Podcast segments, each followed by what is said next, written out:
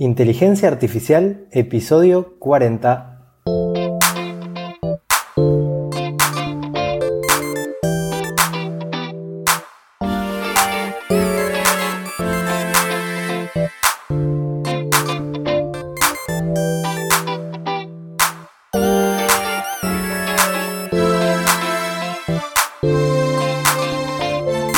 Buenas, ¿cómo andan?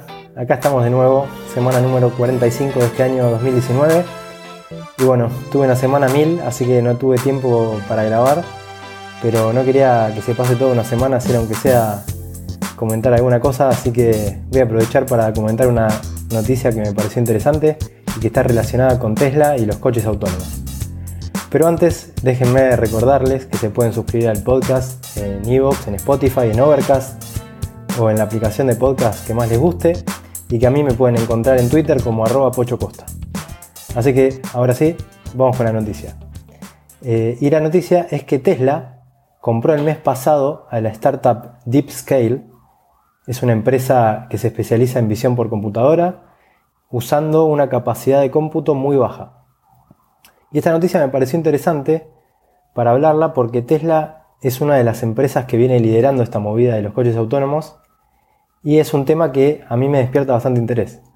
Eh, así que bueno, más allá del anuncio, de la noticia de que haya comprado la empresa esta, quería pensar con más profundidad este tema y, bueno, y comentarlo. Tesla es una empresa que empezó haciendo coches eléctricos, después de esos coches eléctricos les agregaron sensores, cámaras, procesador y con eso le dieron ciertas capacidades de coche autónomo. Hasta ahí todo perfecto. Pero uno de los problemas que se da cuando se intenta que estos coches sean cada vez más autónomos es que se requiere mucho procesamiento. Y eso, además de requerir mucho dinero en procesadores, también requiere mucha energía.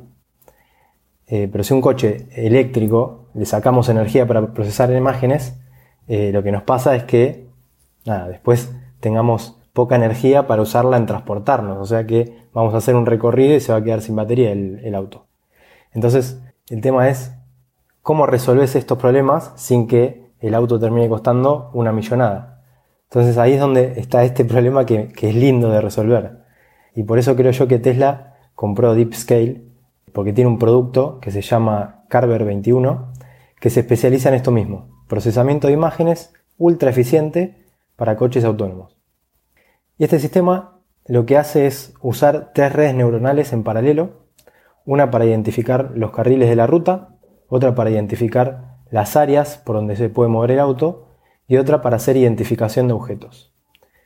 Para esto, la arquitectura que usan y que hace que sea tan eficiente con bajo costo de procesamiento se llama SqueezeNet y fue publicada en el año 2016 por investigadores de esta misma compañía, de DeepScale.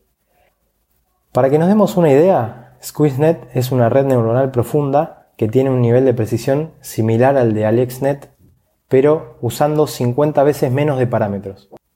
Esto hace que esa arquitectura sea mucho más liviana y requiera menos capacidad de cómputo. Así que eso me parece que fue un muy buen movimiento de Tesla. No sé qué nivel de autonomía van a lograr ahora, pero creo que van a estar un poco más cerca que antes. Así que fíjense cómo se repite este tema también, porque en, en el episodio anterior, una de las noticias que comentamos era eh, la publicación del artículo de Gate Decorator, que también estaba relacionado con este tema. O sea que lo que se viene planteando mucho en este momento es decir, bueno, tenemos las redes neuronales profundas, son geniales, ahora, ¿cómo hacemos para que no necesite tanto poder de cómputo y tanto consumo energético?